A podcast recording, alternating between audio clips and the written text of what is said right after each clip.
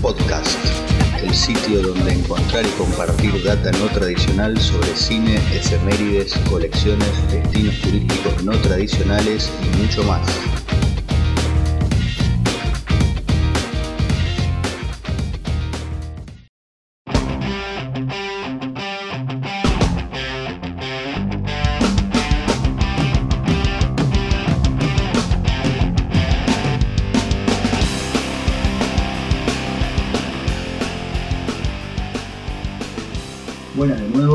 Estamos con otra emisión del podcast de etcétera.com.es, en este espacio que dedicamos al cine, efemérides, al coleccionismo y a pasear virtualmente por lugares increíbles que vale la pena distinguir.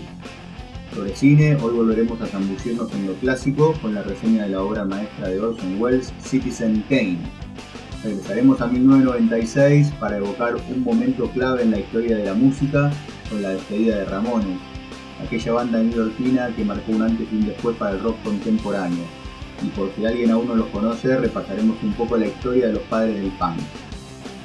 Referido a propuestas turísticas, viajaremos hasta Campanópolis, una aldea ecléctica de aires medievales ubicada a muy pocos kilómetros de la ciudad de Buenos Aires.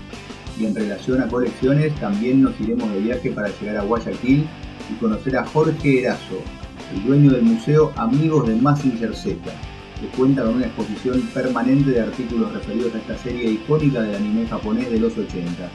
¿Vamos?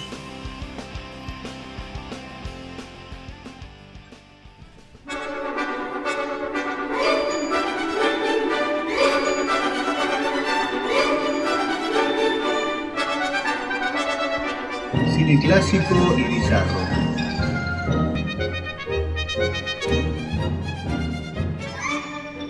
Temor a equivocarnos, podemos definir a Citizen Kane como uno de los mejores exponentes del cine clásico estadounidense.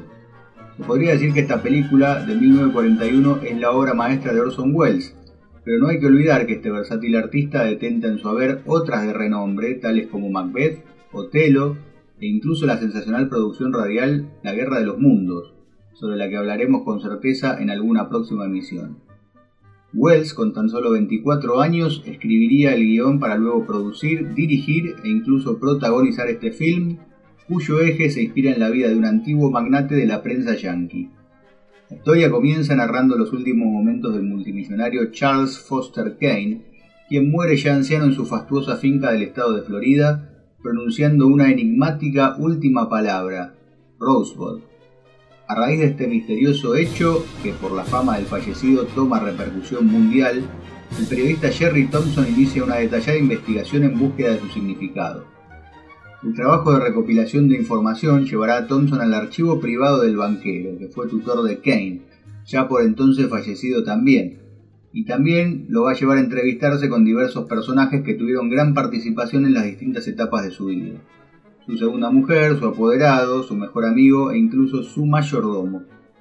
Cada dato recogido termina convirtiendo la película en una suerte de documental donde se recrean las situaciones que lo llevaron desde su paupérrima niñez hasta la cima, pasando por la fundación de su periódico sensacionalista y sus coqueteos con la política.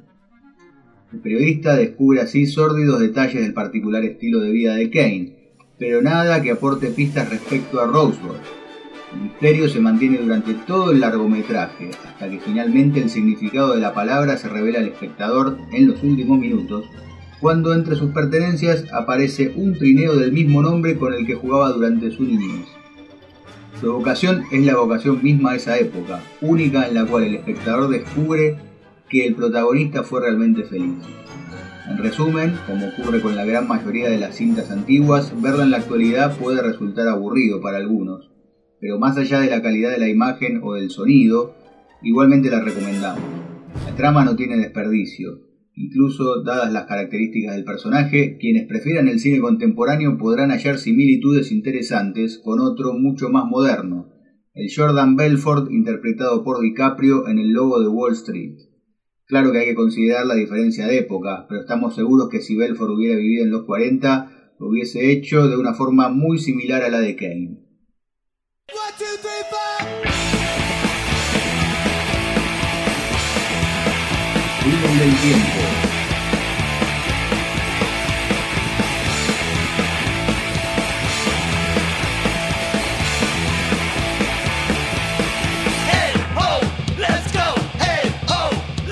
¿Cuánto se podría hablar acá sobre Ramones?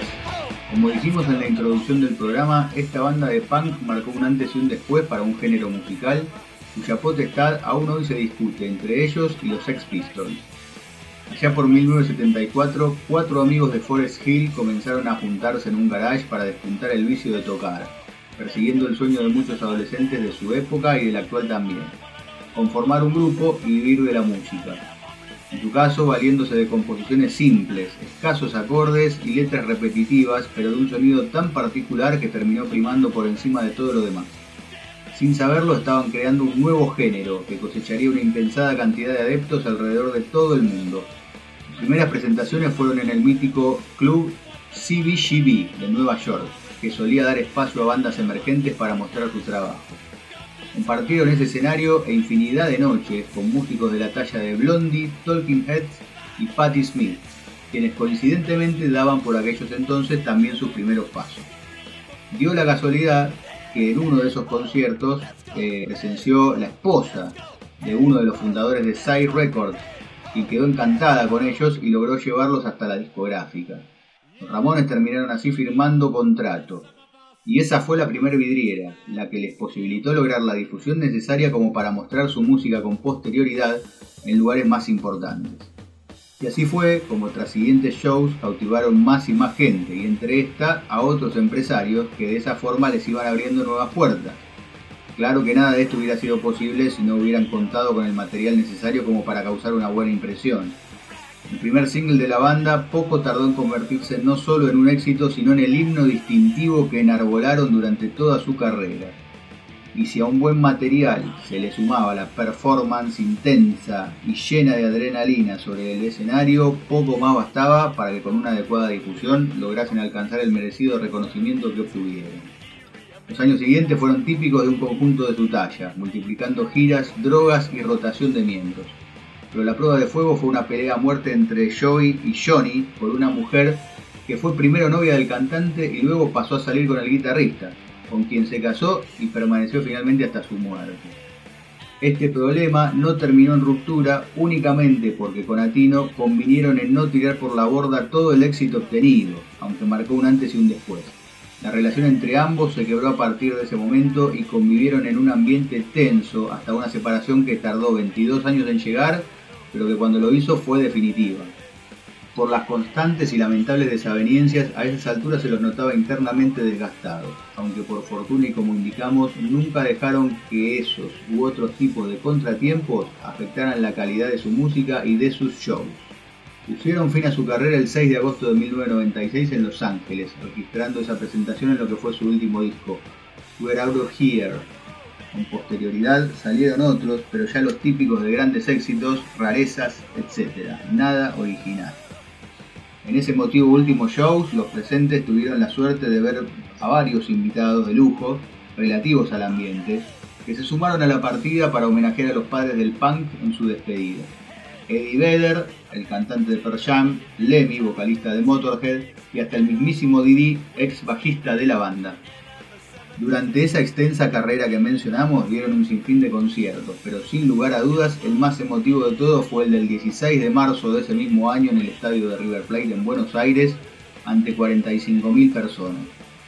Cualquiera que conozca su historia sabe que Argentina fue para ellos su segundo hogar, porque a pesar de cosechar merecida fama en diversas partes del mundo, la acogida de los fans por estos pagos fue increíble. Ese último show de River, el más masivo de ellos en toda su historia, cabe aclarar, es el mejor ejemplo de eso. En nuestro sitio web pueden encontrar un video con fragmentos de esa emotiva última presentación.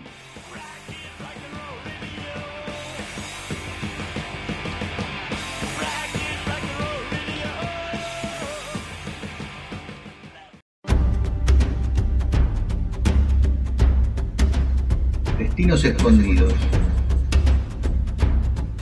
Campanópolis. Suele decir que cuando una persona tiene sueños y la decisión de alcanzarlos, los imposibles se vuelven realidad. La voluntad del ser humano es la fuerza motriz más grande de todas. Ejemplos que los ilustre hay muchos y por todos lados. Campanópolis es uno de ellos. Cuando ingresas al sitio web de Campanópolis, lo primero con lo que te encontrás es con esta frase genial. que resume en pocas palabras una máxima entre máximas. Todo se puede lograr con esfuerzo y determinación. Una introducción ideal para representar con un ejemplo concreto que a pesar de crisis económicas inacabables, enfermedades y otro sinnúmero de reveses, una persona decidida puede alcanzar lo que la mayoría consideramos inimaginable. Ese ejemplo concreto del que hablamos es un predio ubicado en la zona oeste del Gran Buenos Aires, a menos de una hora de Capital Federal, en el que se erige toda una aldea de aires medievales, cuyas edificaciones se construyeron de forma inverosímil, con mucho esfuerzo y sobre todo gracias a una cuota enorme de imaginación. Si uno quiere remontarse a los orígenes de esta gran obra arquitectónica, hay que viajar hasta mediados de los 70, cuando el empresario Antonio Campana adquiere el predio, aunque los registros dirán que tuvieron que pasar algunos años y otras tantas cosas más, antes de que decidiese construir la villa ecléctica que hoy es. Tras haberse víctima de una enfermedad terminal, aflora una vez más en el protagonista de esta historia ese espíritu de lucha que lo llevó al éxito en los negocios, con la salvedad de que en esta oportunidad lo hace para perseguir un fin todavía más importante, a través de la materialización de un peculiar sueño, agregar sentido vital a los años que le quedasen por vivir. Así es que se desprende de sus empresas y comienza a construir para sí y para los suyos esta aldea que desde el primer día nace y renace igual que él. Prepara el terreno sembrando un bosque en lo que fue un basural y construye todo un mundo nuevo con material de demolición que en otras circunstancias hubiese contribuido únicamente en cruzar escombros. Hoy en día sus hijos son los encargados de mantener con vida ese legado, cosa que no resulta tarea fácil dado que hubo y hay que continuar sorteando épocas complicadas. Pero ellos heredaron el espíritu de don Antonio y lo logran día a día contra viento y marea. Tuvimos en su momento la oportunidad de charlar con Oscar, el mayor de los hermanos, que nos transmitió sus sensaciones al respecto de todo ese mundo mágico y colaboró a través de su valioso testimonio para acercarnos anécdotas que poco se han compartido en otras entrevistas. Definió a Campanópolis como una obra de arte a tamaño gigante, un ejemplo de trabajo y de la fuerza de voluntad, y a la conjunción de los materiales y su utilización no convencional como el factor diferencial primordial. El lugar donde uno puede encontrar, entre otras cosas, pisos hechos con tejas y techos armados con puertas, y comprobar que así también se pueden erigir construcciones hermosas y que a través del desorden, entre comillas, es posible crear un muy lindo orden completamente novedoso. Nos contó que la gran mayoría de los elementos utilizados se obtuvieron de remates de la ciudad de Buenos Aires y del interior del país, que mucho provino de Europa en los barcos que viajaban para allá con grano en las épocas de gloria de Argentina y volvían con puentes, vías, cúpulas y otros elementos para construir, pero fundamentalmente para no regresar sin lastre. Entre todo eso que atesoran, hay incluso un mástil histórico emplazado que rescataron cuando iban a demoler el Regimiento 3 de Infantería de la Tablada. Durante estos años, Campanópolis supo ser sede de diversos eventos y también fue elegida para campañas publicitarias. Se hicieron muchos y muchas filmaciones. El objetivo era trasladar a la gente en tiempo y espacio a épocas de las cruzadas. Que los almuerzos y cenas se hicieran entre caballeros templarios, que hubiese espacio para danzas medievales, demostraciones de entrenamiento con espadas, gente cocinando sobre las piedras como en aquellos entonces. Propuestas de eventos completamente diferentes a los que se pueden encontrar en sitios como Capital Federal. Cerró con la idea que Campanópolis es algo 100% diferente a todo, algo que rompe las estructuras, una ciudad encantada, un lugar mágico para trasladarse en tiempo, lugar y espacio, aprender y recordar el pasado, desde lo material a lo espiritual. Y llevado, por eso, cerró también con una reflexión que también es un anhelo. Dijo, sería muy lindo retomar los valores de antaño para recuperar la importancia de la palabra, cumplir horarios, que uno trabaje en un lugar y se sienta honrado de hacerlo. Desde la web o las redes sociales la gente los puede contactar para una visita o para armar un evento, también producciones de fotos, cumpleaños y casamientos. Hay espacio además para visitas escolares, aprendiendo a través de ellas sobre ecología y medio ambiente. Concientización sobre el reciclaje para repensar todo lo que se puede reutilizar. En Campanópolis estamos ante un ejemplo gigantesco de ello. Hay mucha más información interesante en la página web, como por ejemplo los orígenes del nombre del lugar y antecedentes del predio anteriores al emplazamiento de la aldea. Más de uno se sorprenderá al descubrir el pasado que esconde.